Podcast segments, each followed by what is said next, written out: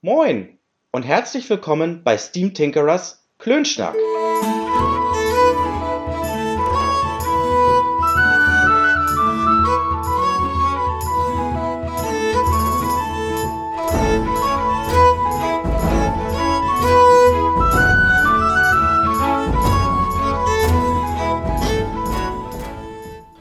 Da bin ich auch schon wieder, der Steam Tinkerer, und präsentiere euch eine neue flotte Episode. In dieser ist mein Blick noch einmal auf Deutschlands erstes Fantasy-Rollenspiel gerichtet. Denn in der ersten flotten Episode hatte ich darüber erzählt, was zum Spielen von Midgard benötigt wird. Und in dieser flotten Episode gehe ich auf die Eigenschaften ein, die eine Spielfigur definieren. Außerdem werde ich erklären, was es mit dem Prüfwurf auf sich hat. Gut, dann will ich auch nicht lange um den heißen Brei reden. Schließlich stehen mir bei einer flotten Episode maximal 20 Minuten zur Verfügung und verständlicherweise möchte ich diese dann auch nicht überschreiten. Bevor ich mit den Eigenschaften beginne, noch eine kurze Anmerkung. Midgard ist eine Fantasy-Welt. In dieser leben neben den Menschen noch andere Völker, wie Elfen, Gnome, Halblinge und Zwerge. Deshalb wird bei Midgard zwischen menschlichen und nichtmenschlichen Spielfiguren unterschieden. Ich erwähne das, weil es bei der Ermittlung der Eigenschaften wichtig ist, ob ihr eine menschliche oder eine nichtmenschliche Spielfigur spielt. So, dann komme ich jetzt auch schon zu den Eigenschaften. Zunächst ein paar Fakten. Und zwar insgesamt neun Eigenschaften, definieren eine Spielfigur. Dabei wird unterschieden zwischen Basiseigenschaften und abgeleiteten Eigenschaften. Es gibt sechs Basiseigenschaften und drei abgeleitete Eigenschaften. Eigenschaftswerte sind prozentuale Werte und liegen zwischen 1 und 100. In Ausnahmefällen können die Eigenschaftswerte auch über 100 liegen. Und jetzt kommt's, was ich vorhin meinte mit der Unterscheidung zwischen menschlicher oder nichtmenschlicher Spielfigur. Und zwar spielt ihr eine menschliche Spielfigur, gibt es bei der Charaktererschaffung, bei der Ermittlung der Eigenschaften keine Grundvoraussetzungen zu beachten. Anders sieht es hingegen bei den nichtmenschlichen Spielfiguren aus. Da gibt es durchaus Grundvoraussetzungen, die erfüllt sein müssen, um das jeweilige Volk spielen zu können. Ich nehme jetzt mal an dieser Stelle den Halbling. Der muss zum Beispiel mindestens eine Geschicklichkeit von 61 haben. Nur mal als Beispiel genannt. Dann gehe ich jetzt auch gleich weiter zu den Basiseigenschaften. Insgesamt besitzt jede Spielfigur sechs Basiseigenschaften. Diese werden zu Beginn der Charaktererschaffung ausgewürfelt und wirken sich auf eine Reihe von Persönlichkeitsmerkmalen aus. Das heißt, bei hohen Werten bekommt man Zuschläge und bei niedrigen Werten Nachteile. Die Basiseigenschaften heißen Stärke, abgekürzt ST, Geschicklichkeit, abgekürzt GS, Gewandtheit, abgekürzt GW, Konstitution, abgekürzt KO, Intelligenz, abgekürzt IN und Zaubertalent, abgekürzt ZT. So, jetzt wissen wir, wie die sechs Basiseigenschaften heißen. Das ist schön und gut. Aber selbstverständlich ist es ja auch wichtig zu wissen, wofür die jeweilige Eigenschaft überhaupt steht. Und das werde ich jetzt erklären. Stärke.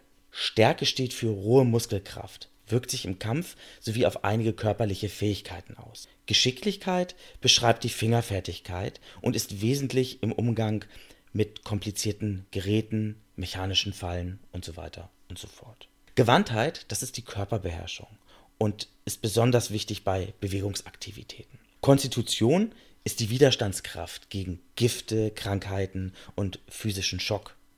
Beschreibt aber auch den allgemeinen Gesundheitszustand der jeweiligen Spielfigur. Intelligenz, gut, da könnte man sagen, das ist selbsterklärend, sagt aus, wie intelligent die jeweilige Spielfigur ist. Ja, ist richtig, aber ich sage da lieber zu, Intelligenz äh, steht für Informationen sinnvoll einzuordnen, Schlussfolgerungen zu ziehen und Wissen zu verarbeiten. Und dann kommen wir auch schon zur sechsten und letzten Basiseigenschaft. Das ist das Zaubertalent.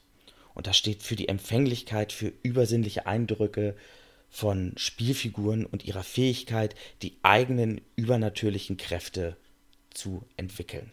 Damit haben wir doch auch schon die sechs Basiseigenschaften. Komme ich dann auch gleich zu den abgeleiteten Eigenschaften. Davon gibt es insgesamt drei Stück, die eine Spielfigur definieren. Und anders als bei den Basiseigenschaften werden die abgeleiteten Eigenschaften bei der Charaktererschaffung nicht ausgewürfelt, sondern errechnet. Die abgeleiteten Eigenschaften heißen persönliche Ausstrahlung, abgekürzt PA, Willenskraft, abgekürzt WK und Aussehen, abgekürzt AU. Was die jetzt genau beinhalten, das will ich selbstverständlich dann auch nochmal kurz erklären. Die persönliche Ausstrahlung entscheidet auf längere Sicht den Eindruck auf andere Personen. Sprich, die persönliche Ausstrahlung kann auch als Charisma angesehen werden. Ja, ich finde, das trifft es eigentlich ganz gut. Die Willenskraft, die hält den Körper und den Geist im Griff. Und das Aussehen beschreibt, welchen Eindruck auf den ersten Blick andere Personen auf die Spielfigur haben. Und damit haben wir doch auch schon die neun Eigenschaften, die eine Spielfigur definieren. Sechs Basiseigenschaften und drei abgeleitete Eigenschaften. Nun kommt es im Verlauf des Spiels auch dazu, dass ihr Würfelwürfe auf Eigenschaften ablegen müsst. Da kommt man zum Teil gar nicht drum herum. Das ist auch so gewollt.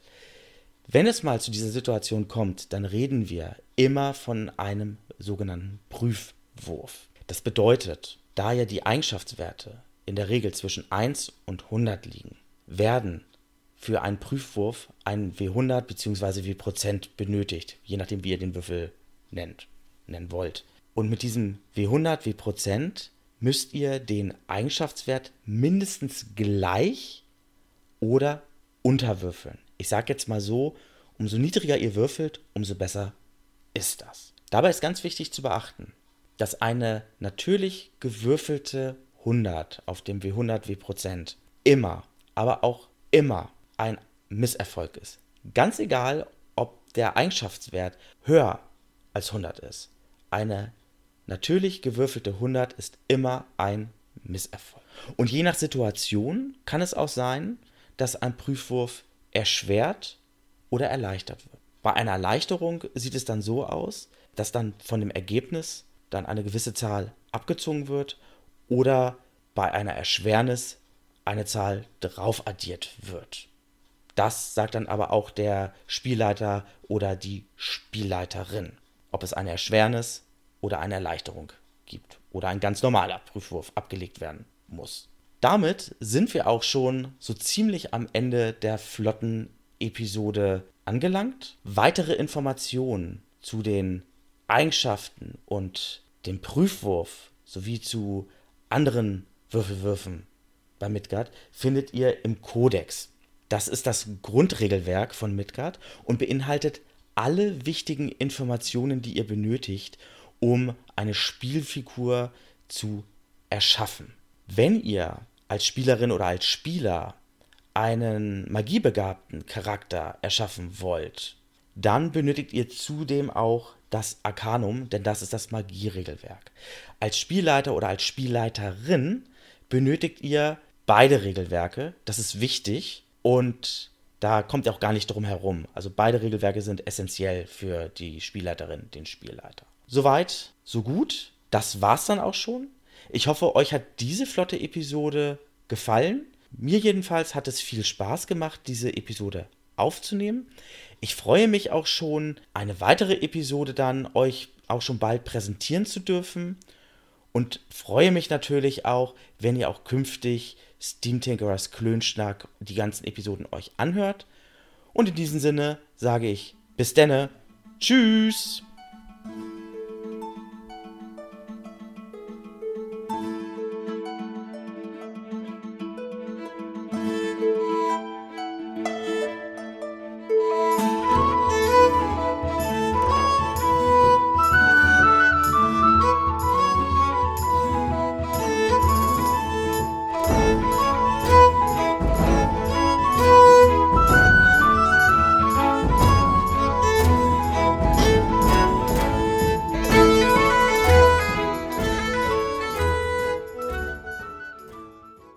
Die Musik, und damit meine ich das Intro und das Outro dieser Episode von Steam Tinkerers Klönschnack, stammt von Erdenstern, einem kleinen Label, das Musik für das Abenteuer im Kopf macht.